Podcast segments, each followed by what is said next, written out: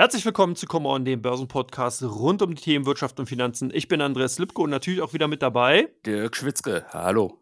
Hallo Dirk, schön, dass du es heute wieder hierher geschafft hast in unser digitales Wohnzimmer oder Trading Room, wie man es auch immer wissen oder äh, nennen möchte. Immer ein Highlight. So sieht's aus. Wir haben ja doch eine sehr, sehr interessante Börsenwoche jetzt hinter uns gebracht. Am letzten Mittwoch hatten wir uns so ein bisschen über die letzten Handelstage beziehungsweise die Vorausschau ja schon unterhalten, aber es ist ja doch einiges passiert. Der DAX jetzt mittlerweile bei 16.750 Punkten, also auf gut auf dem Weg in Richtung 17.000 Punkte und damit mal wieder ein neues Allzeithoch heute geknackt.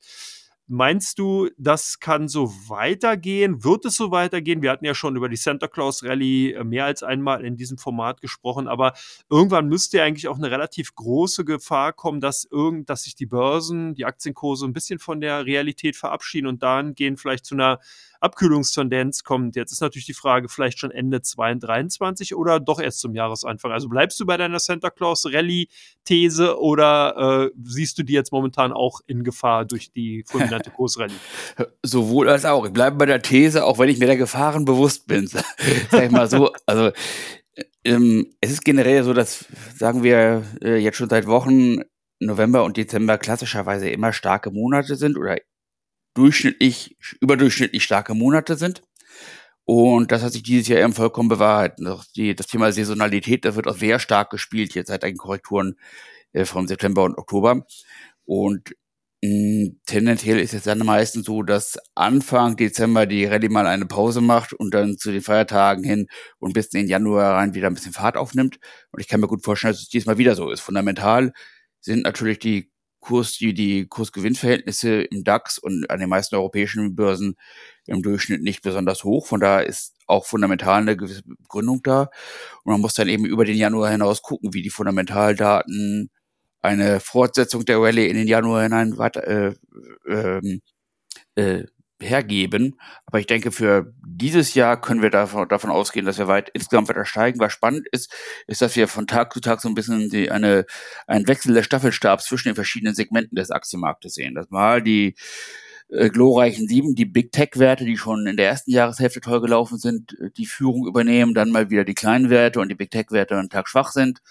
Das ist ein bisschen so ein Hin und Her, aber ich sehe eine gute Chance, dass wir Anfang Januar sowohl in Deutschland als auch in den USA im Schnitt deutlich über oder äh, signifikant über den jetzigen Kursen sind. Oh, das war ja meine These. Also was mir halt auch aufgefallen ist, dass zum Beispiel auch im DAX 40 die Marktbreite jetzt in den letzten Tagen zugenommen hat. Davor mhm. war das immer so ein bisschen das Problem, Klar, wir haben eine Branchenrotation gesehen, dann waren mal eher die defensiven Werte gesucht, dann waren aber dagegen die zyklischen Werte auf der Verliererseite. Das hat sich immer so ein bisschen 50-50 die Waage gehalten, also 20 Gewinnern standen 20 Verlierern gegenüber. Was wir jetzt aber seit, ich glaube, vorgestern sehen, ist, dass wir tatsächlich eine Marktbreite bei der, auf der Gewinnerseite sehen. Das heißt, wir sehen durchaus 30 bis 35 mhm. Werte dann im Plus, ein paar Minus, klar, die gibt es halt immer. Und was halt auch auffällig ist, dass teilweise wirklich die drastischen Kursverlierer, also wie zum Beispiel eine Merck vor einigen Tagen, da gehen wir in Teil 2 natürlich nochmal drauf ein, oder eben auch andere Werte, die dann an einzelnen Handelstagen teilweise über 3% verloren haben, durchweg kompensiert werden. Und das ist natürlich schon sehr, sehr interessant. Handelsvolumen insgesamt hat auch zugenommen. Ähm, das zeigt also, dass wir hier vielleicht so eine Art, ja, wie soll man sagen, der Short Squeeze wäre jetzt vielleicht das falsche Wort, aber eher, dass viele Skeptiker, so wie ich halt jetzt ja auch mittlerweile, mhm. an der Seitenlinie stehen und aber irgendwie von der Performance natürlich überrannt werden. Und hier ist wieder das alte Motto aller oder nach Heiko Thieme, die Hosse nährt die Hosse. Und so ist es ja dann. Ne? Also wenn, wenn du als Formel halt eine gute Performance bisher erzielt hast, jetzt gedacht hast, hey, ich stelle mich an die Seitenlinie und der DAX DAX legt halt dann nochmal zwei, drei Prozent zu, den fehlen die die einfach. Und dann hast du genau das Problem, dass du in den Markt rein musst, ob du willst oder nicht. Mhm. Alleine schon, um halt die Benchmark im Endeffekt dann zumindest mal äh, annähernd wieder zu erreichen. Und das ist, glaube ich, so momentan der Effekt. Aber es erinnert mich alles sehr, sehr stark. Ich glaube, das waren die Jahre, was 2017, 2018, wo wir gleich zum Jahresbeginn, also wir hatten dann auch in dem darauffolgenden Jahr zum Jahresende wirklich eine sehr, sehr schöne Jahresendrallye gesehen. Und der erste Handelstag in dem darauffolgenden Jahr, da gab es wirklich die eiskalte Dusche. Also da ist, glaube ich, der DAX, ja, ich glaube, zwei, drei Prozent ins Minus gerutscht. Und äh, man hat also gesehen, dass hier die Investoren dann wirklich ihre Depots aufgemacht haben. Und ich kann mir tatsächlich vorstellen, dass das im nächsten Jahr wieder passiert. Das heißt nicht, dass der komplette Januar schlecht wird, aber ich glaube, dass zumindest mal die Wahrscheinlichkeit groß sein könnte, wenn wir jetzt weiter nach oben laufen. Und ich finde es momentan schon auch, du hast mal gesagt, klar, die Bewertung insgesamt ist nicht teuer, du hast recht, aber man muss natürlich auch sehen, wir sind auch noch nicht in so einer konjunkturellen Situation und auch noch nicht mal absehbar, dass man sagen kann, die Konjunktur steht sozusagen in den Startlöchern und rennt bald los. Ja, wir haben ja das Problem, wo soll der, die Dynamik herkommen? China kommt nicht aus dem Pushen, Nordamerika ist immer noch die Frage, sehen wir eine Stagnation oder ein Soft Landing? Hard Landing ist jetzt momentan ausgeklammert, aber immerhin redet man davon, Wirtschaftswachstum an sich oder eine Wirtschaftssteigerung ist zumindest mal nicht in Sicht und Europa ist eben ein klassisches Export äh, Wirtschaftsgebiet, was eben mhm. natürlich davon abhängig ist, dass natürlich dann in den in asiatischen und in den amerikanischen äh, äh, Absatzräumen, wenn man so will, natürlich die Exporte und entsprechend die Dienstleistungen aus Europa nachgefragt werden. Also deswegen, ich bin da ein bisschen skeptischer und ich glaube auch, dass tatsächlich das erste Halbjahr im kommenden Jahr sehr, sehr ruppig werden könnte und wird. Aber äh, wie gesagt, gut, wir sind jetzt noch im Jahresende beziehungsweise Jahresanfang. Von daher ich denke auch, äh, Dynamik bleibt drin. Die Nachzügler bzw. Skeptiker müssen rein, werden auch reingehen. Wir reden ja nur noch hier Pi mal darum über drei Wochen. Also ich glaube noch nicht mal mehr zehn Handelstage dann netto, wenn man mhm. die Feiertage abzieht. Und ähm, ja, da ist durchaus bestimmt die Möglichkeit, dass wir zumindest mal in Richtung 17.000 Punkte laufen, was aber dann schon wirklich sehr, sehr ambitioniert, zumindest mhm. mal auch von der ganzen Kursdynamik wäre. Stimme ich grundsätzlich zu. Also mein Optimismus bezog sich auch explizit auf die Zeit bis Anfang Januar. Also darüber hinaus äh, bin ich dann auch vorsichtiger werden wir dann sozusagen in den kommenden Podcast-Ausgaben auf jeden Fall nochmal drüber reden. Ein ganz großes Ereignis in der nächsten Woche, beziehungsweise eigentlich könnte man ja zwar sagen, zwei stehen an, die US-Fed-Sitzung und die EZB-Sitzung stehen vor der Tür. Das sind natürlich die letzten in diesem Jahr. Alle sind sich unisono einig, dass man mit keiner äh, Zinssteigerung oder Zinsaktion generell natürlich rechnet. Das ist so gut wie ausgeschlossen. Aber was natürlich mega, mega spannend wird, ist, ähm, ja, was wird eben im Endeffekt als Wording herauskommen? Und äh, die sogenannte Quiet Period hat ja begonnen. Das heißt, traditionell immer ein bis zwei Wochen vor den jeweiligen Sitzungen oder eine Woche vor der jeweiligen Sitzung sagen die Notenbanker traditionell dann nichts mehr zu dem Thema Zins- und Geldmarktpolitik. Jetzt ist natürlich die Frage, könnte das äh, ein Auslöser vielleicht für eine, was ich gerade auch kurz erwähnt hatte, Korrektur sein oder äh, ist das eigentlich eher ein Non-Event aus deiner Sicht? Also Non-Event ist es aus meiner Sicht nicht. Ich denke, kann mir aber vorstellen, dass der Markt gerade, dass die, gerade die Aktienmärkte so ein bisschen im Autopilot-Modus sind und unabhängig davon, was gesagt wird, die, die, der Wille es dawisch zu inter oder positiv zu interpretieren sehr stark da ist. Und dass, mh, hm, selbst wenn überraschend hawkische Töne da sind, jetzt mal abgesehen von der sehr, sehr geringen Wahrscheinlichkeit, dass wir tatsächlich einen Zinsschritt sehen, was ich nun wirklich nicht erwarte, aber selbst wenn äh, hawkische Töne darunter sind, dass man die gewillt ist äh, zu überhören oder äh, der, der Fett nicht zu glauben. Und ich kann mir vorstellen, dass das, wenn dann eher auch wieder als äh, positive äh, Resolution für den Aktienmarkt gesehen wird und dass der Aktien, dass die Aktienmärkte dann eher den Modus haben, dass sie erleichtert sind. Jetzt ist, sind ja auch die Statements der FED und der EZB vorbei. Jetzt können wir weiter äh, in, in, ins Jahresende hinaufsteigen. Na, ein Indiz dafür wäre ja heute, wenn wir uns das mal auf der Mikroebene ansehen, also nicht von der Datenlage, sondern wirklich in den Akt von den Aktien- oder Finanzmarktreaktionen. Wir hatten ja heute die Arbeitsmarktdaten aus den USA gesehen. 180.000 äh, äh, Stellen oder neu geschaffene Stellen sind erwartet worden. 199.000 kamen mhm. tatsächlich rein. Auch bei den durchschnittlichen äh, Stundenlöhnen gab es eine Steigerung um 0,4 Prozent, mehr als die 0,3 Prozent. Das hört sich jetzt alles nicht viel an. Man muss aber sehen, wenn man das natürlich hochskaliert beziehungsweise halt aufs Jahr betrachtet, dann kann man hier natürlich eine Gefahr sehen, dass man dadurch dann eben eine Lohnsteigerung auf Jahressicht vielleicht um ein Prozent hat, was natürlich dann wieder direkt eine äh, Inflationsdynamisierung nach sich ziehen würde. Und mehr offene Stellen bedeutet natürlich auch gleichzeitig mhm. dann zumindest mal perspektivisch auch mehr Druck auf dem Arbeitsmarkt, eben in Form von steigenden Löhnen, weil wenn natürlich viele Stellen offen sind, die nicht besetzt werden können, heißt das, dass der, äh, dass der Arbeitsmarkt dann sehr, sehr ähm, ja ausgedünnt ist im Endeffekt und dahingehend dann die Arbeitnehmer ja nur dazu verlockt oder äh, hingezogen werden, ihren Job zu wechseln, indem man halt mehr Kohle zahlt und das dann auch wieder inflationstreibend ist. Also die Kursreaktion erst ins Minus gegangen, aber dann tatsächlich, das fand ich auch überraschend, eben ins Plus gedreht und auch der DAX dann eben tatsächlich auf neue Rekord Kursniveaus gestiegen. Mhm. Ähm, das könnte natürlich auch genau das, was du gerade bei den ähm, zum Thema US-Fed nächste Woche gesagt hast, natürlich auch nochmal unterstützen. Das heißt, man hört hin, mhm. ja, okay, Jerome Paul wird wieder sagen, higher for longer und wir schließen halt keine, keinerlei Zinsschritte aus, also auch nach oben. Das ist übrigens auch interessant, ne? Ja, Wenn du mal die, Genau, data-driven. Wenn du mal ähm, äh, dir die mal die Statements in den letzten Wochen anhörst, hat der Markt immer interpretiert Zinsschritte eigentlich nur in Richtung Kurs Süden. Also ich höre hier von mhm. 125 Basispunkte im nächsten Jahr bis Anfang 25 rein. Aber wenn man sich die genauen Redetexte mal ansieht, dann ist aber auch die Rede davon, dass die auch sich durchaus einen Zinsschritt nach oben noch offen gehalten mhm. haben. Also Ne, die 25 Basispunkte sind durchaus theoretisch noch drin. Also das darf man nicht Absolut. vergessen. Aber der Markt preist das momentan komplett aus, hat das eigentlich überhaupt nicht mehr auf der Agenda. Und da sehe ich tatsächlich noch so ein kleines Problemchen. Aber mhm. das wird es natürlich zeigen äh, in den kommenden Tagen, wie sich das dann darstellt und wie die Marktteilnehmer darauf reagieren. Aber in, im, im, Endeffekt kann ich es mir eigentlich auch vorstellen, wie du es gerade ausgeführt hast. Der Markt will nach oben, die Dynamik ist da und wir haben es, wie gesagt, heute im Kleinen bei den Arbeitsmarktdaten gesehen. Ja. Und nochmal hm? Ja, bitte? Nee, du bist, also für aus. Okay. Also sieht man auch kurzfristig, nur äh, kleine Anmerkung, da sieht man, dass es kurzfristig eben immer eher die Trends sind, die kurzfristige Marktbewegung, wie jetzt zum Beispiel für wenige Wochen im Dezember beeinflussen, aber langfristig werden natürlich die Fundamentaldaten und die Mathematik dahinter wieder an Bedeutung gewinnen. Genau, und da sind wir auch schon gut beim nächsten Thema, schon Überleitung Mathematik dahinter und Fundamentaldaten. Italien in diesem Jahr wirklich so ein bisschen der Hidden Champion gewesen. Ich habe selber mhm. gestaunt. Ist an mir vorbeigegangen. Ich habe also wirklich, wenn ich mir ganz ehrlich den europäischen Markt angesehen habe, eigentlich prinzipiell auf den Eurostox 50 und den DAX 40 geschaut.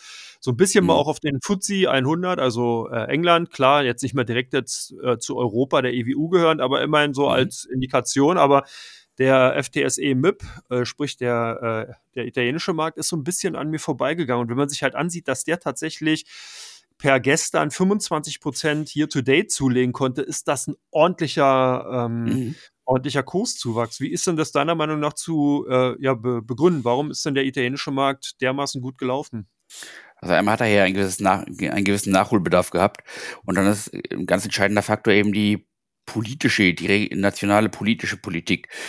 Ähm, man hat ja mit einer äh, Regierung zu tun, die ja teilweise recht populistisch oder zumindest populistisch ist, aber eben doch in wirtschaftspolitischen Dingen sehr klassisch konservativ-liberal ist. Das sieht man eben an äh, den geplanten Steuerreformen, die als unternehmensfreundlich, als marktliberal, ordoliberal äh, äh, klassifiziert werden. Auch generell war die, ist die Politik, abgesehen von der Diskussion über die Übergewinnsteuer für Banken, relativ wenig populistisch und sehr, tritt sehr relativ solide auf, jedenfalls solider, als man das vielleicht von Leuten wie Herrn Salvini äh, erwartet hätte. Und da sieht man schon, dass die Regierungschefin Meloni eben doch ein bisschen ihre Koalitionspartner in Zaum hält und dass es eben mehr ein eine konservative Politik, vielleicht äh, überspitzt formuliert, mehr Richtung Thatcher als Richtung tumpen, klassischen sozialpopulistischen Rechts, äh, Rechtspopulismus ist. Ja, das ist gespannt. Also ich denke auch, dass ähm, der Nachzügler-Effekt, den hatte ich so auch nicht auf der Agenda. Stimmt, Italien wäre ja davor immer so ein bisschen mit äh, Vorsicht zu genießen gewesen, aufgrund mhm. der hohen Staatsverschuldung, aufgrund der Situation, dass man mhm. Italien immer eher zu den Peripherieländern, Spanien, Portugal gezählt hatte und immer eher als eher als Nehmerländer in Europa wahrgenommen hat. Dabei ist aber, und das muss man sich wirklich mal vor Augen halten, Italien de facto die Lokomotive in Europa. Also Deutschland hat sozusagen ja, ist abgelöst worden und Italien ist jetzt hier sozusagen mit bei den vordersten Zugpferden in Europa dabei. Das ist sicherlich ein Grund. Der zweite ist der, genau, du hast bereits schon gerade gut ausgeführt, die Steuerreform, die eben ähm, maßgeblich auch damit dafür verantwortlich. Ist, nämlich mega, mega spannend. Das hat man oftmals eben, du hast gerade gesagt, die Ära Thatcher hat ja auch an den Aktienmärkten in England wirklich eine Großrallye hervorgerufen, nicht nur, weil sie den Stahlarbeitern und den Gewerkschaften ordentlich auf den Nerven gegangen ist, sondern im Endeffekt halt auch, weil eben viel in Richtung Steuer, Steuergesetzgebung, Steuersätze passiert ist und äh, das natürlich dann zur äh, Entlastung. Hier in England waren es hauptsächlich die Unternehmen, aber in Italien ist es tatsächlich so, dass da eben auch viele Arbeitnehmer und eben auch Rentner, beziehungsweise also wirklich die ähm, gar nicht mal so die Unternehmen mit hier im Fokus stehen. Wenn man sich das mal ansieht, ist eine Pauschalbesteuerung im Gespräch von 15 Prozent für Arbeitnehmer und Rentner.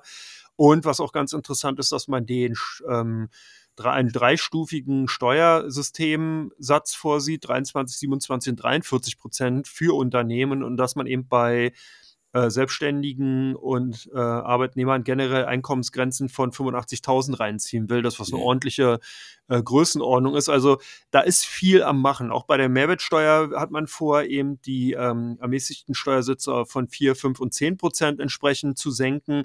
Also auch da ist ordentlich äh, Bewegung drin. Ich glaube, es kommt gar nicht mal so darauf an, was nachher wirklich tatsächlich dabei rauskommt, sondern ich glaube, es kommt einfach darauf an, dass man genau als, ja, als Investor oder eben natürlich auch als äh, Bürger das Gefühl hat, da passiert was. Also da nimmt mhm. sich eine, eine, Regierung einfach eine, eine Systematik, eine Problematik an und versucht das zu vereinfachen, dass man das einfach besser verstehen kann und besser nachvollziehen kann. Und ich glaube, dass das tatsächlich mit ein Kurstreiber war. Aber ich mhm. glaube auch, dass die Bewertung generell von Italien äh, sicherlich auch nochmal ganz klar ein Kauffaktor war. Ja.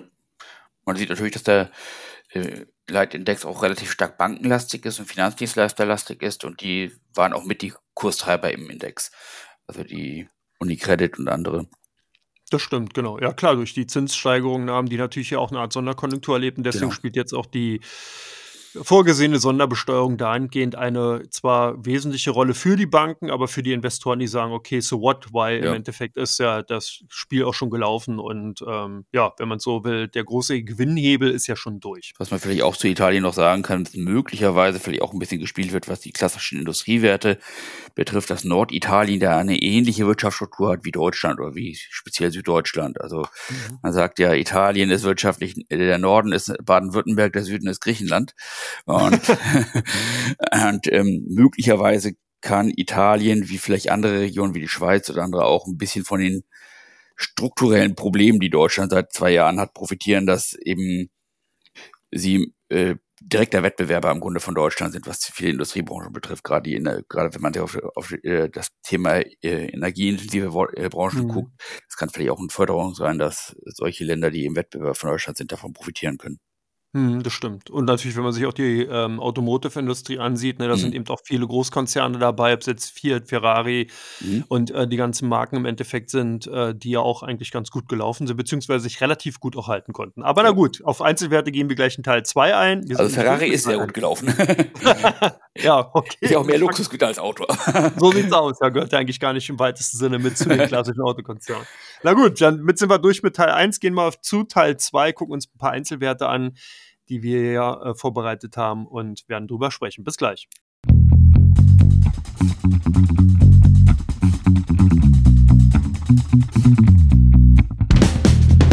Hallo, herzlich willkommen zu Teil 2 unseres heutigen Börsenpodcasts.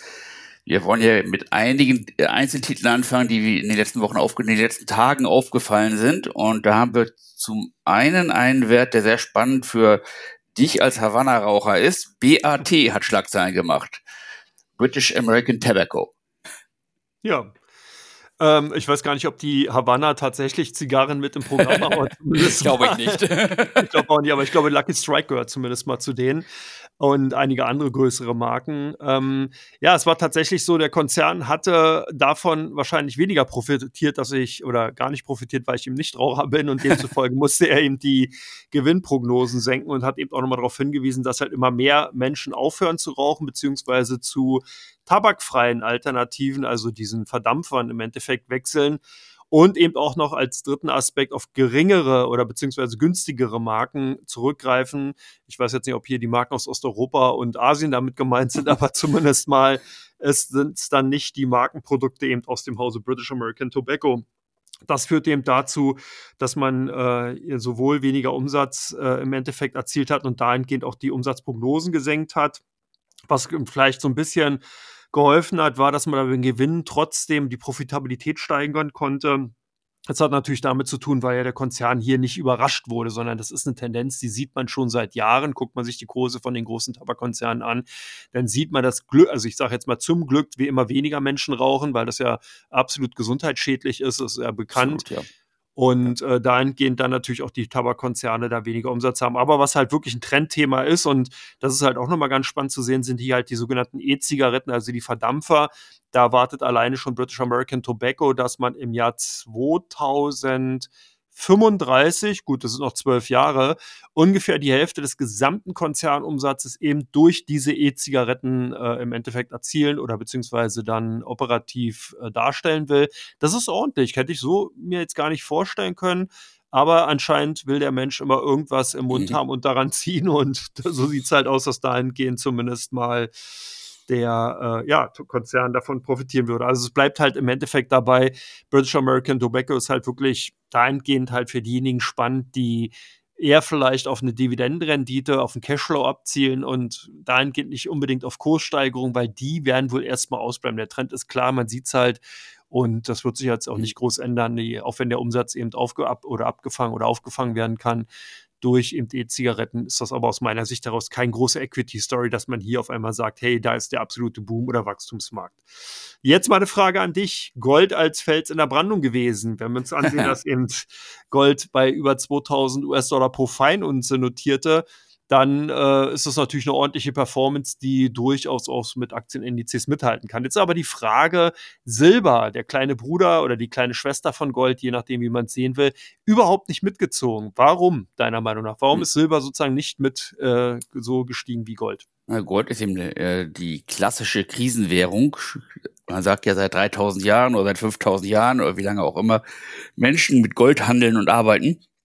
Es ist eben mh, hm, ja, allein wegen der größeren Liquiditäten, wegen der größeren Breite des Marktes ein interessanteres Produkt, während Silber ja doch teilweise immer als kleine Bruder bezeichnet wird und eher ein bisschen volatiler ist. Also wenn man das auf äh, mehrere Jahre betrachtet, ist, hat sich Silber gar nicht unbedingt schlechter entwickelt als Gold.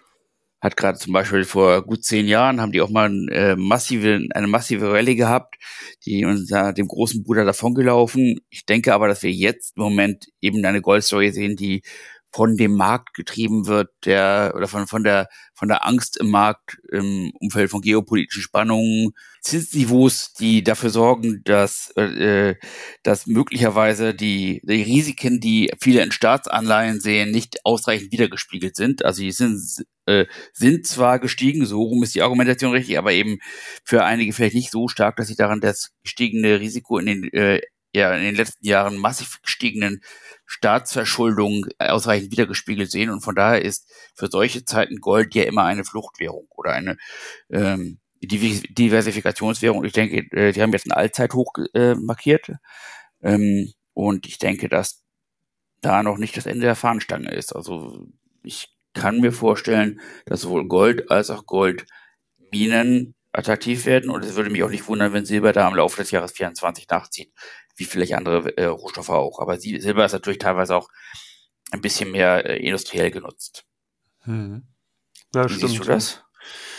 Ja, ähnlich. Ich denke halt auch, dass äh, interessant ist natürlich gerade bei Gold, dass hier die ähm, Inflationsthematik halt eine wesentliche Rolle spielt und vor allen Dingen wir nach wie vor, obwohl es ja eigentlich nicht mehr so stark vorhanden ist, aber es ist noch dieses psychologische Momentum, die US-Dollar-Stärke ist ja immer wieder ein drückendes Momentum bei den Goldpreisnotierungen mhm. gesehen äh, gewesen. Das heißt, ein schwacher US-Dollar führt im Umkehrschluss dazu, dass Gold weiter steigt und das ist momentan auch so ein bisschen die Erwartungshaltung. Das heißt, der Markt rechnet zum einen damit, dass wir, ähm, also die Goldbullen, dass wir ein Inflationsniveau sehen, was zumindest mal auf dem aktuellen Niveau bleibt, wenn nicht sogar teilweise noch die Tendenz dazu hat, dass wir so ein paar Peaks sehen und wir tendenziell einen schwächeren US-Dollar sehen werden, weil eben die große Zinsfantasie aus den Märkten draußen ist. Und das sind zwei Momenti, die zusammengenommen eben als Kursantriebskraft für Gold wirken. Und jetzt kommt genau das Wichtige, bei Silber eben nicht. Warum? Du hast schon gesagt, genau, Silber hat natürlich noch einen ganz starken Charakter eines Industriemetalls. Also ist zwar ein Edelmetall, mhm. wird aber in der Industrie sehr stark benutzt. Also ob das jetzt als Katalysator im Gesundheitswesen, hier als äh, antibakterielle Beschichtung, äh, beziehungsweise auch bei den Sportklamotten, glaube ich, auch teilweise mitverarbeitet wird, also bei den Funktionswäschen und so weiter und in der Hightech-Industrie natürlich mhm. als guter Leiter. Und wenn natürlich diese Produkte nicht nachgefragt werden, ist klar, wird natürlich auch weniger Silber nachgefragt. Und ich glaube, dass das momentan der Punkt ist. Aber es ist oftmals, hast du recht, ich kann mich daran entsinnen, damals die durch Warren Buffett im Übrigen ausgelöste Kurshosse im Silber, das war, glaube ich, 2011. Ähm, ja, der hat dann immer auf einer Pressekonferenz fallen gelassen, dass er irgendwie, ich glaube, 5% seines Vermögens in Silber angelegt hat. Und daraufhin ist Silber, glaube ich, von, was waren das, 20 Dollar auf 51 abgeflogen. also nicht innerhalb von einem Tag, aber in wenigen Handelstagen. Das war wirklich brutal. Ich kann mich da damals noch dran erinnern.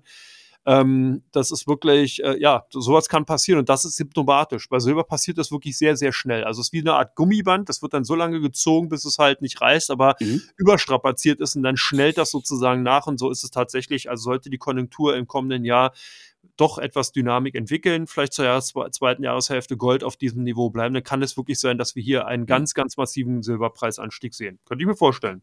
Absolut. Das sehe ich ähnlich. Dann kommen wir zu einem anderen Thema, zu, einem moder zu einer modernen Variante oder Alternative von Gold. Bitcoin und äh, Kryptowährung insgesamt.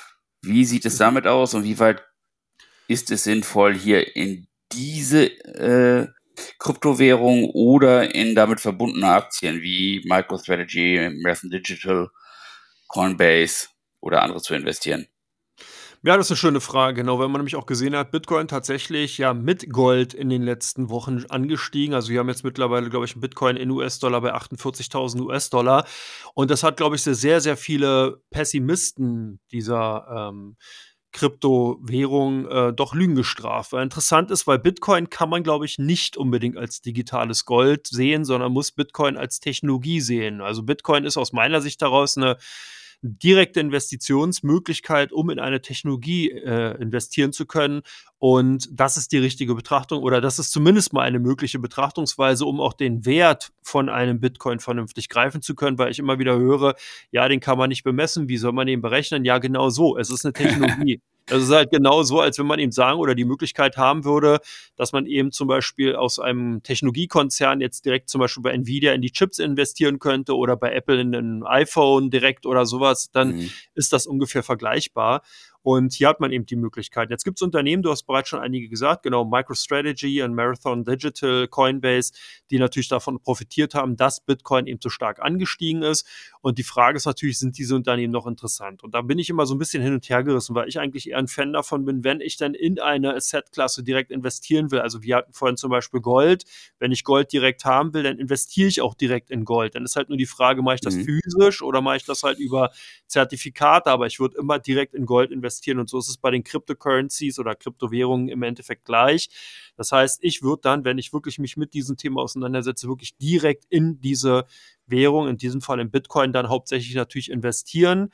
Ähm, bei den Unternehmen ist es halt immer so, man darf halt zum Beispiel nicht vergessen, MicroStrategy ist eigentlich ein Softwareunternehmen. Ne? Das ist ein, aus dem Beratungsbereich. Ich glaube, mhm. die sind im Bereich des Content-Management-Systems und ERP-Software unterwegs, also äh, klassische Unternehmenssoftware. Ähm, und die haben eben im, glaube vor zwei Jahren eben einen massiven Bestand an Bitcoin aufgekauft und sind dadurch unheimlich stark natürlich korrelativ unterwegs, was die Bitcoin-Bewertung äh, angeht. Und das ist halt schwierig, weil wenn ich jetzt in ein Softwareunternehmen investiere, was halt nur einen hohen Bestand an Bitcoin hat, dann habe ich sozusagen immer das Risk mit drin, dass eben der operative Part, und die haben, glaube ich, immer noch über 1000 Mitarbeiter natürlich auch, dass der natürlich irgendwo ein Klotz am Bein sein kann. Also wenn ich in Software investieren will, dann kaufe ich mir eine Microsoft und wenn ich halt in mhm. Bitcoin investieren will, dann kaufe ich mir halt eine Bitcoin oder ein Bitcoin äh, insgesamt. Mhm. Und diese Mischgeschichten, die Hybride, da bin ich nicht wirklich ein Fan von. Bei Marathon Digital sieht es ein bisschen anders aus. Das ist eine Mining Company. Ich glaube, ist sogar der größte börsennotierte, den es gibt. Das heißt, die haben wirklich diese großen Serverfarmen und versuchen damit äh, Bitcoin zu schürfen und verdienen natürlich dann auch mehr Geld, wenn Bitcoin entsprechend hochgeht. Die haben unheimliche Technologien. Ich glaube, die sind auch einer mit der größten Kunden von Nvidia. Die kaufen also wirklich diese neuen Chips mhm. und versuchen damit äh, entsprechend Bitcoin zu schürfen. Aber ähm, da ist natürlich auch so ein Punkt, da hat man sehr viele unternehmerische Risiken, gestiegene ähm, äh, Strompreise, dann natürlich auch die politische Diskussion, dann allgemein natürlich das Währungsrisiko beziehungsweise das, das Kurs- oder Notierungsrisiko in den entsprechenden ähm, Kryptowährungen wie jetzt Bitcoin. Also man merkt schon, auch da hat man automatisch ein unternehmerisches Risiko mit drin, was man sich einkauft in einen ohnehin schon sehr risikobehafteten mhm. Markt, wenn man so will. Das Einzige, wo ich wirklich sagen würde, okay, smarte Lösung, ja, so ein indirekt gleich äh, interessanterer Aspekt ist halt Coinbase. Also Coinbase mit einer der größten börsennotierten ähm, Handelsplattformen für Kryptowährung. Und da kann man wirklich sagen, wenn die Nachfrage nach Kryptowährung steigt, ist automatisch mehr Umsatz da. Wenn mehr Umsatz da ist, verdienen natürlich Handelsplatzbetreiber mehr Geld. Und äh, diese Logik ist für mich dann sozusagen nachvollziehbar, wenn ich halt sagen würde, oh nee, ich möchte halt nicht extra eine Wallet aufmachen und möchte mich mit dem Thema Cryptocurrencies auseinandersetzen. Und ich habe aber schon ein Depot, weiß schon, wie ich eine Aktie kaufen kann, möchte in dem Thema Bitcoin unterwegs sein. Dann wäre Coinbase tatsächlich eine Möglichkeit, wo ich sagen würde, okay, das ist tatsächlich smart. Das ist ja vergleichbar zum Beispiel, wenn ich jetzt sage, ich möchte mit Aktien oder mich in, mit Aktien äh, im Endeffekt beschäftigen, möchte, weiß aber nicht, wie ich ein Portfolio direkt aufbaue oder wie das Ganze funktioniert, dann ist es halt auch manchmal ganz clever zu sagen, okay, dann kauft man sich halt erstmal Aktien von Börsenbetreibern wie die Deutsche Börse oder New York Stock Exchange oder was weiß ich, gibt ja eine ganze Menge, London Stock Exchange, also viele von diesen Börsenbetreibern. Und man hat dann die Möglichkeit, sozusagen von den Aktivitäten an den Handelsplätzen zu profitieren und hat eigentlich damit so eine Art ja, Fuß äh, in der Tür in diesem Bereich, aber ist halt noch nicht so vollends in diesen einzelnen Risikoclustern drin. Also von daher, ich finde es ganz clever. Wie sieht es bei dir aus? Also, äh, ich, ich sehe es nur ähnlich, dass ich äh, mm, äh, eher spannend finde, über Coinbase das Thema zu spielen, als über so eine, also über eine Software Company. Mhm. Das ist natürlich die Frage, welches, welches jetzt man spielen möchte, ob man Bitcoin oder Ether haben möchte oder eher auf kleinere äh, Coins setzt. Grundsätzlich würde ich sagen, sind das für mich aus meiner Sicht eher Trading-Vehikel und keine langfristigen Investments. Also mhm. wir haben ja in den Zeiten des Anleihen- und Aktienbärenmarktes gesehen, dass sie sich eben nicht abkoppeln konnten, also keine Diversifikation bei schwachen Kapitalmärkten sehen, zeigen konnten 2022. Die Währungen selber. Ich finde es aber zeitweise für Trading-Zwecke ganz interessant. Was ich jetzt gehört habe, ist, wenn man jetzt diese Rallye verpasst hat und nachträglich aufspringen möchte, könnte man sich ja mal überlegen, dass man vielleicht, sich vielleicht Robin Hood anguckt, dass die eventuell als Nachzügler jetzt auch, auch wenn sie keine äh, Kryptobörse sind, äh, keine Krypto-Brokerage-Firmen äh, sind, dann äh, von, von diesem Boom profitieren können, dass da da eventuell noch ein bisschen Musik drin sein könnte. Mhm. Hm, ansonsten finde ich äh, im Moment auf dem jetzigen Niveau Ether spannender als Bitcoin. Aber das äh, kann ja jeder für sich selber angucken. Ja, es war ein spannender Hinweis, genau. Gibt es natürlich auch noch eine Möglichkeit, neben dem Universum von Bitcoin nochmal zu gucken. Da gibt es ja noch einige andere größere äh, Currencies beziehungsweise Coins, die durchaus mhm. spannend sind. Gehen wir mal zurück zu den eher in Anführungsstrichen im Vergleich den konservativeren Anlageklassen, wieder zurück zur guten alten Aktienwelt und dann auch gleich zurück zum DAX 40. Da war die Adidas-Aktie in den letzten Tagen doch etwas unter Druck und hat auch gleich das Schwesterunternehmen Puma mit in den Keller gezogen. Ähm, ja, meinst du, sind da die Messen gesungen oder könnten die beiden Sportartikelhersteller chancenreich für das kommende Jahr 2024 sein? ich weiß nicht, wie die das verstehen, wenn man sie als Schwesterunternehmen bezeichnet. Schwesterunternehmen ist für mich sowas wie Porsche und VW. Gut, aber zumindest äh, hat äh, Adidas jetzt ja Puma den Björn Gulden oder Björn Gulden oder wie er heißt, den Norweger Norweger, norwegischen CEO als CEO abgeworben, nachdem sie mit dem sehr polarisierenden Herrn Rohrstedt ja den letzten CEO verloren haben. Äh, Adidas muss halt, also ich würde die separat angucken. Also Adidas ist natürlich sehr gut gelaufen. Das ist, glaube ich, auch der Top-Performer dieses Jahr im DAX. Und äh, im Moment schon relativ luftig bewertet, je nachdem, welche äh, Gewinnentwicklung man für die nächsten Jahre ins Auge fasst. Puma ist ein bisschen konservativer. Auf den jetzigen Niveaus würde ich sagen, ist auch nicht so gut gelaufen. Ich mh, hm, kann mir vorstellen, also Adidas muss erstmal zeigen, äh, welche, die müssen, müssen einfach die nächsten, muss man die nächsten Quartale gucken, das ist so eine Show-Me-Situation. Und bei Puma, ja, wäre eben eine Frage, ob die an eher Richtung Turn, äh, eher was, was man als Turnaround bezeichnen würde. Wie würdest du das sehen?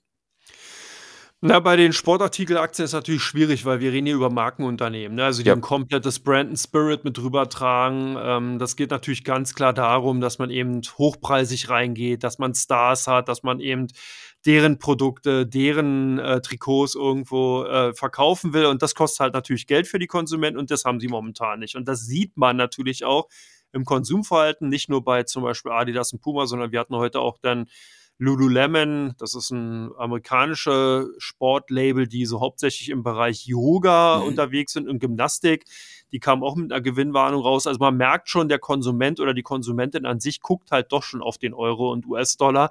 Und das sieht man eben doch bei Adidas und Puma, beziehungsweise bei Adidas. Bei Adidas hat eben auch darauf hingewiesen äh, in den letzten Tagen, dass man äh, so ein bisschen vorsichtiger geworden ist bei der EBIT-Marge, die man äh, ein bisschen herabgesenkt hat, wo man jetzt also sagt, man will versuchen, so um 10 Prozent als Zielzone zu setzen. Im Vergleich dazu hatte man noch ähm, in, äh, für das bisherige Jahr oder bis 2025 eine EBIT-Marge von 12 bis 14 Prozent in Aussicht gestellt. Und da sieht man also schon, da ist man schon sehr vorsichtig. Im dritten Quartal lag die operative Gewinnmarge bei 6,8 Prozent, ein Jahr zuvor bei 8,8 Prozent. Was sieht man daraus? Ja, ganz klar, wir haben hier ganz klassische Problemlösungen, die die Lieferketten bisher betroffen haben. Das heißt, was Adidas ja nichts anderes gemacht hat, ist, die haben halt günstig in China ihre Sportartikel produzieren lassen und haben die dann mit ordentlichen Aufgeldern in den westlichen Industrienationen in den Absatzmärkten verkauft. Und das mhm. scheint nicht mehr so richtig zu funktionieren. Das heißt, man musste eben aus China teilweise eben die Produktionsstätten ja, vermindern, verringern, hat die dann mhm. woanders hin verlagert. Das geht auf die Marge und zeigt sich natürlich im Gesamtkonzern. Was auch ganz spannend ist, natürlich Marketing spielt eine wesentliche Rolle, weil die mhm. Gewinnmargen, die auf diesen Produkten sind, die sind abstrus groß. Ich glaube, ich habe mal irgendwas gehört, so ein Tonschuh, den man äh, ja, sich eben so kaufen kann. Was schätzt du, was kostet der in der Produktion? Also 100, wenn der für 120 Euro verkauft wird. Habe ich mich nicht vorbereitet. Nein, das ist jetzt auch eine, eine einfach so ad hoc Ich vermute mal 10% des Verkaufspreises. Also man rechnet ungefähr, dass ein Schuh, der für 120 Euro verkauft wird, ungefähr zwischen 1,50 Dollar bis 2 Dollar kostet in der Produktion. Okay, da war ich ja naiv. ja. Nee, aber immerhin, du lagst ja schon ganz richtig, aber das ist genau, äh, das muss man sich halt vorstellen. Ne? Das sind wirklich so geringe Produktionskosten und so üppige Margen und die gehen eben durch Logistik, durch Marketing, und durch Lizenzrechte natürlich verloren. Und bei Adidas kommt noch dazu, dass man ja vorher mit dem amerikanischen äh, Rapper Kanye West äh, eine Kooperation hatte. Und da war das im Übrigen auch so. Ne? Da waren brutal hohe Margen drin, weil das ein hochpreisige Produkte waren, die verkauft wurden, eben durch den Status, den eben dieser Rapper dann hatte. Mhm. Und, ähm, und die, die Produkte sind halt wirklich wie geschnitten Brot weggegangen, aber man kann sich gar nicht vorstellen, wie teuer die sind.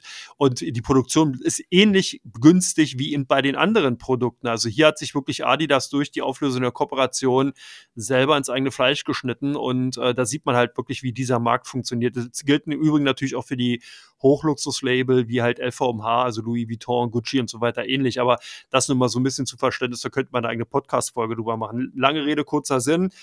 Ähm, ich denke, ja, es hängt viel vom Konsumverhalten in den nächsten Monaten ab. Adidas, also die großen Markenfirmen wie Adidas, Puma und Nike wären dann wieder interessant, wenn der Konsument einfach sagt, hey, okay, Inflation ist weiter rückläufig, ich habe wieder mehr Geld im Portemonnaie und kaufe mir dann doch mal den einen oder anderen Sneaker oder Tonschuh von eben diesen mhm. Marken und dann laufen die auch wieder.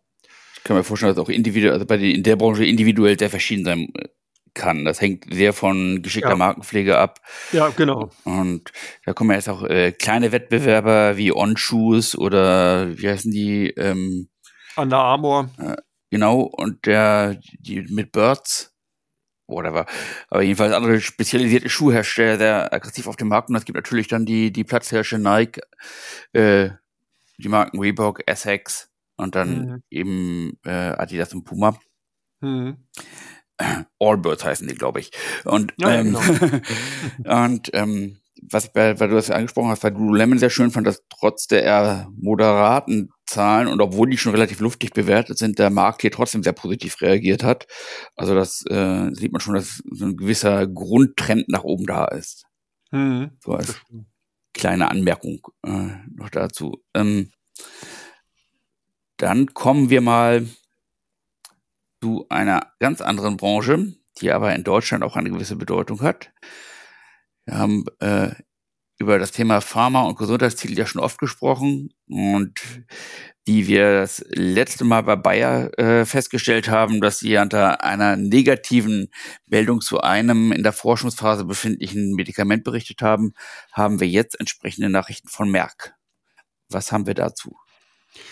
Genau, bei Merck äh, ist es tatsächlich so, ähm, dass wir hier einen äh, ein Präparat, was als Hoffnungsträger galt im Bereich der Multiple Sklerose. Und ich finde das mal witzig, wenn man oder gut, wenn man sich bei Pharmaunternehmen oder beziehungsweise dann eben Medizinunternehmen äh, unterhält beziehungsweise auseinandersetzt. Da ist, hat man wirklich oftmals so Zungenbrecher drin, wie zum Beispiel das Präparatennamen Evobrutinib, ähm, der ein, was ein Bruton Tyrosinkinase-Inhibitator ist. Ähm, das sind so Dinge, da kann man immer so ein bisschen Sprechübungen mitmachen. Also auf jeden Fall ist auf jeden Fall dieses ähm, Präparat in der Phase 3 Studie gescheitert. Das bedeutet, dass man also keine nennenswerten Verbesserungen bei den Probanden sehen konnte. Also man muss sich vorstellen, da gibt es sozusagen zwei ähm, Anwendungsgruppen. Die einen bekommen tatsächlich dieses Präparat Evobutinib und die anderen mhm.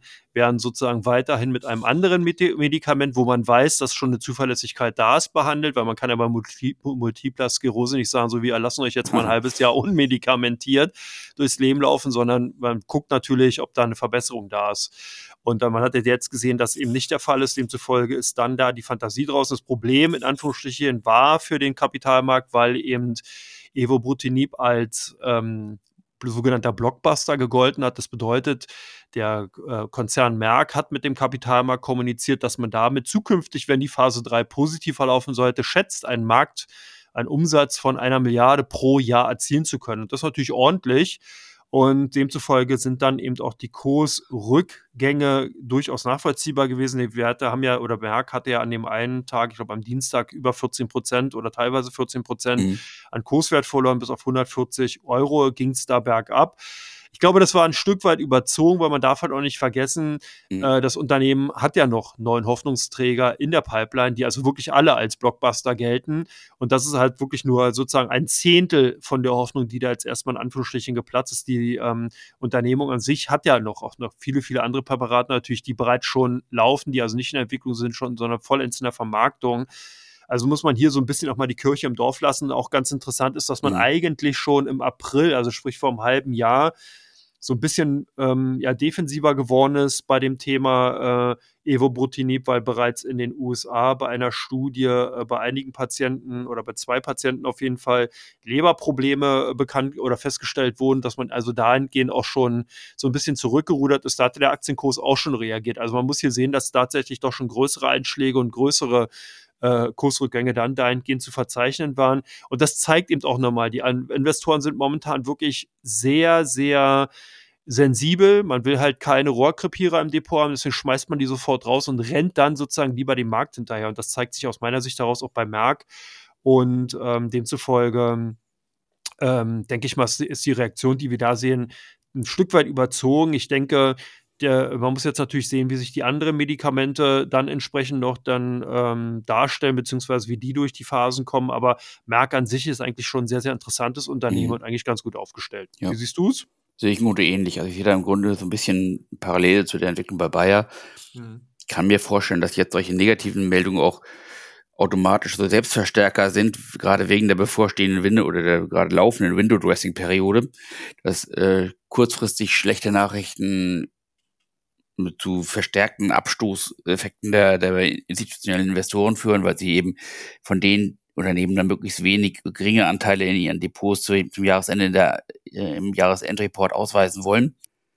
Und ähm, kann mir vorstellen, dass gerade Merck äh, jetzt ein Niveau erreicht hat oder bis Ende Dezember ein Niveau erreicht, wo man mal gucken kann, dass gerade zum Jahresanfang hin vielleicht auch äh, etwas Aufholpotenzial hat und auf einem günstigen Einstiegszeitpunkt ist, wo man einsteigen oder anfangen kann, eine Position aufzubauen und ähm, oder bestehende Position zu, zu erhöhen. Wäre jetzt meine Ansicht. Dann gucken wir mal, was unsere Kunden gleich in Teil 3 gemacht haben, in welchen Werten die so ihre Position erhöht oder abgebaut haben. Wir sind durch mit Teil 2 und kommen gleich mal zu Teil 3 mit den meistgehandelten Werten bei Comdirect. Sehr gut.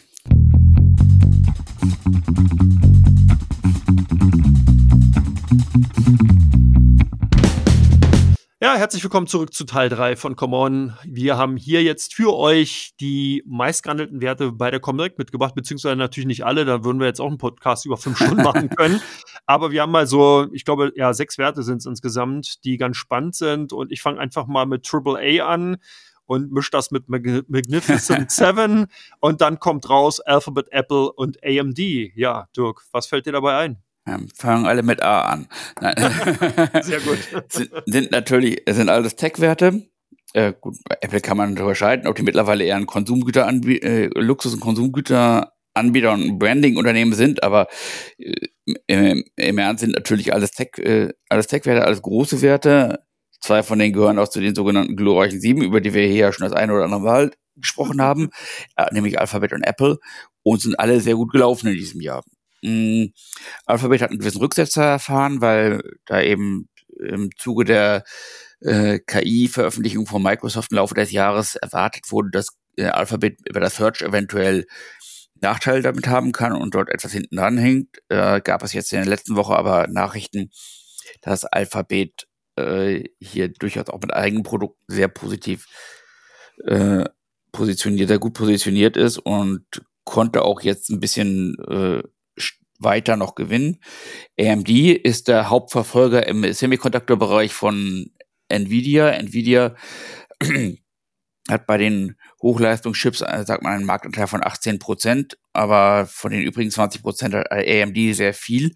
Und sie haben eben auch ein Konzept, dass sie mm, schon das, äh, zeigen, dass sie die Ambition haben, hier in dem wachsenden Markt deutlich stärker äh, Marktanteile zu gewinnen und ähm, werden dementsprechend äh, und dementsprechend wurden jetzt die letzten Zahlen und die letzten Veröffentlichungen von ihnen auch honoriert.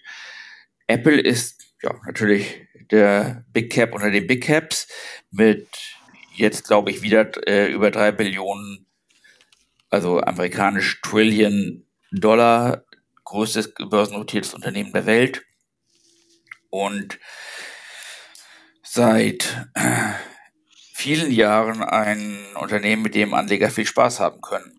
Also ein, äh, eine Aktie, mit der Anleger viel Spaß haben kann und äh, haben natürlich, ist natürlich ein Unternehmen, das ein Branding hat, wie sonst kaum jemand. Und von daher denke ich, sind das alles Werte, die eine gute Performance hinter sich haben. Und obwohl sie schon ambitioniert bewertet sind, sicherlich auch keine schlechten Investments für die Zukunft sind. Wie siehst du es? Genau, vor allem kann man sagen, AMD war auch derjenige, der so ein bisschen den Startschuss gegeben hat. Also vorher war die Handelsumsätze bei den Tech-Werten, klar, die Werte werden eigentlich irgendwie immer gehandelt, aber man hat halt schon gesehen, dass ab Mittwoch da richtig Drive reingekommen sprich gestern und heute ist also, also gerade die drei Werte nochmal stärker gehandelt worden. Das hat damit zu tun gehabt, weil AMD am Mittwochnachmittag genau dieses neue Produkt vorgestellt hat, den Instinct MI 300 Linie, beziehungsweise diese praktisch Konkurrenzproduktlinie zu Nvidias äh, KI-Chip-Reihe. Und äh, daraufhin ist sozusagen das KI-Thema wieder gekommen. Äh, Alphabet auch in dieser Woche mit einem ebenfalls neuen Produkt. Neben BART hat man jetzt hier eben auch nochmal eine, eine andere Produktreihe. Ich glaube, Genemy heißen die äh, vorgestellt und Apple hatte ebenfalls mit KI zu tun gehabt. Also man merkt schon, die haben nicht nur alle drei die gleichen Anfangsbuchstaben, sondern auch alle drei das gleiche Thema KI oder wenn man so will, bleiben wir bei dem AAI. ähm, ihr, äh, als Befruchtungsfaktor für die äh, starke Nachfrage gesehen und von daher äh, ja, sieht man halt mal wieder eigentlich das, was wir hier auch sagen zum Jahresende. Die alten Favoriten sind auch gleichzeitig die neuen Favoriten. Gucken wir mhm. mal bei mh, hm, gemischter Gemengelage, da ist auch ein alter Favorit bei, aber ich glaube bei den anderen, na, bei Zalando weiß ich es nicht so recht.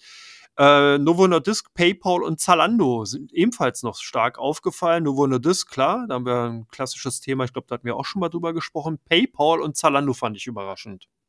Oh, die sind etwas anders aufgestellt. Da haben wir eine gewisse Heterogenität drin zwischen diesen ja. dreien. äh, Nicht nur bei den Buchstaben.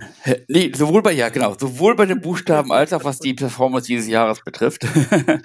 die Novo Nordisk ist neben Ida Lilly der große Gewinner des Hypes um die neuen Abnehmmedikamente, die Appetitzykler, die auf der anderen Seite den Genussmittelherstellern einige Probleme bereiten und konnte dieses Jahr auch hervorragend performen, konnte ist neben LVMH, glaube ich, das mit das größte, größte oder zweitgrößte Unternehmen Europas nach Marktkapitalisierung, zumindest der, äh, der EU.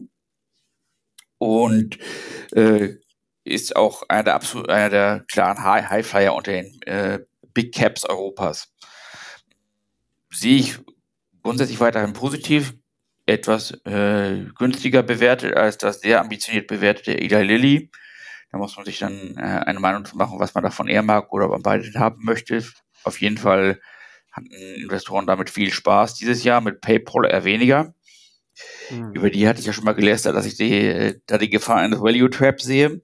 Das sind natürlich die Aktien wie zum Beispiel auch eine DocuSign oder eine, eine Zoom, die sehr stark von den Nebenwirkungen der äh, Corona-Pandemie-Lockdowns profitiert haben, mhm. obwohl jetzt in, äh, die jetzt zeigen müssen, dass sie auch ohne die Sondereffekte der Pandemie eben weiter wachsen können und ihre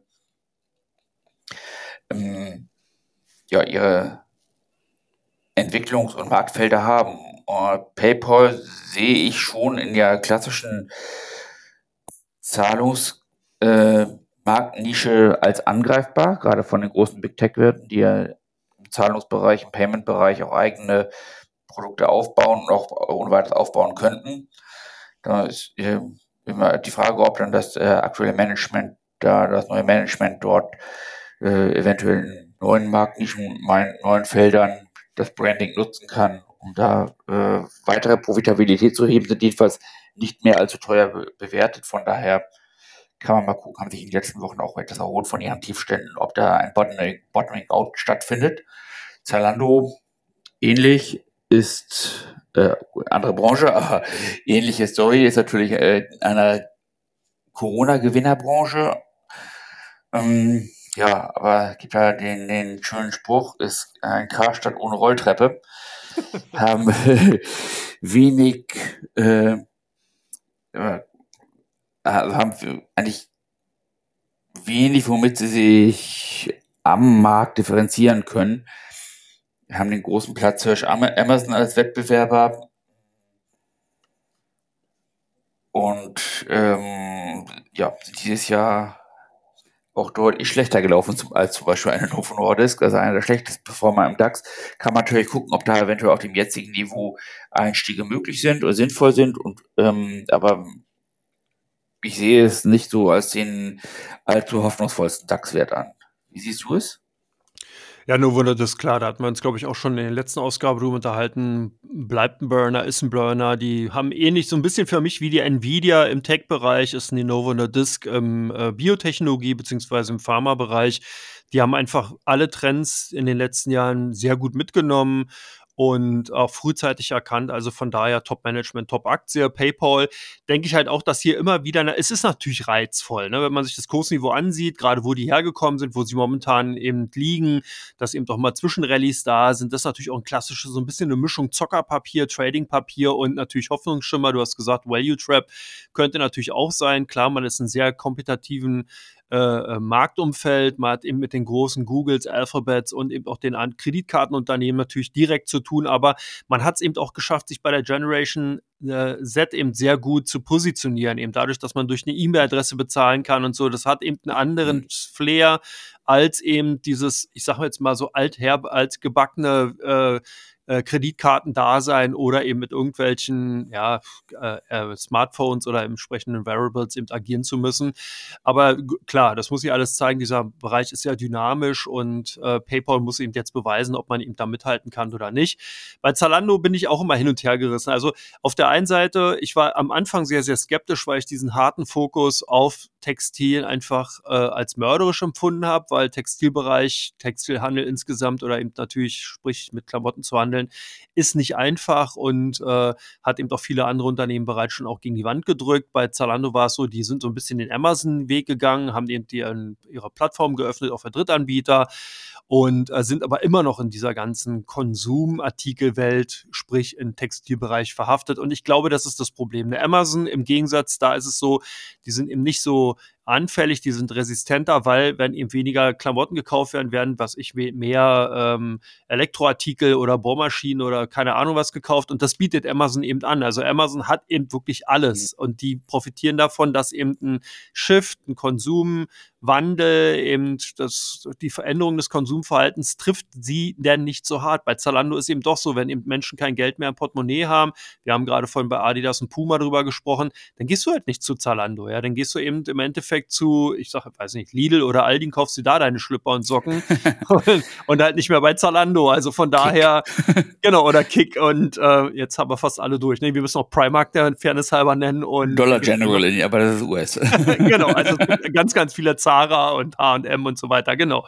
Also eins von diesen Läden im Endeffekt und kauft man sich dort dann halt günstigere Waren. Äh, damit ist es ja dann auch getan. Ich glaube, darunter leidet einfach Zalando, weil man natürlich dann eben den Konsumenten eben nicht mehr vor dem Bildschirm kriegt. Und was hilft, wenn man eben eine Werbung einblendet? Ähm, das ist eben doch noch was ganz anderes, als wenn man eben durch die Stadt schlendert und dann eben wirklich stationär da in so einem Laden reinmarschiert und sagen kann, ach komm, ich leiste mir mal was. Das hat halt eben immer noch einen anderen Reiz. Aber gut, ich denke, Zalando sollte man nicht abschreiben. Ich glaube, die kommen dann auch wieder, wenn sich insgesamt die konjunkturelle Situation aufbessert. Ich weiß, dieser Satz, die Phrase, die nervt mich eigentlich selber schon, aber es ist so. Man muss wirklich momentan einfach darauf warten, bis sich die Situation aufbessert. Und dann werden so eine Branchen, Einzelhandel, Retail allgemein natürlich auch mega spannend wieder und damit auch eine Zalando. Mhm. Damit sind wir durch. Oh. Ne? So, vielen Dank. Das Programm geschafft. Genau. Ich danke können, dir. Ja, wir können jetzt wieder ins Wochenende starten. Ich freue mich auf jeden Fall auch schon auf die nächste Woche dann wieder mit dir. Jetzt müssen wir das Wochenende noch ertragen und können Montag dann wieder loslegen und am Mittwoch treffen wir uns wieder zum Bergfest-Podcast wie immer, irgendwie werden wir das Wochenende überstehen. Die, der Ausblick auf das, die schöne nächste Woche hält uns immer, das bringt uns immer dazu, das Wochenende auszuhalten. So sieht's aus. Ich hoffe, das gilt auch für die Hörer und Hörerinnen. In diesem Sinne viel Spaß, schönes Wochenende. Einen schönen, ach ja, zweiten Advent haben wir ja schon. Was machst du? Ich hoffe, genau. du feierst auch schön im Kreise deiner Freunde, Bekannten, wen auch immer. Natürlich, natürlich. okay. Ich hoffe, du Sinne. auch. ja, na klar, ich auch. In diesem Sinne, allen einen schönen zweiten Advent schon mal und ein schönes Wochenende. Erholt euch gut. Bis dann. Bis dahin. Tschüss.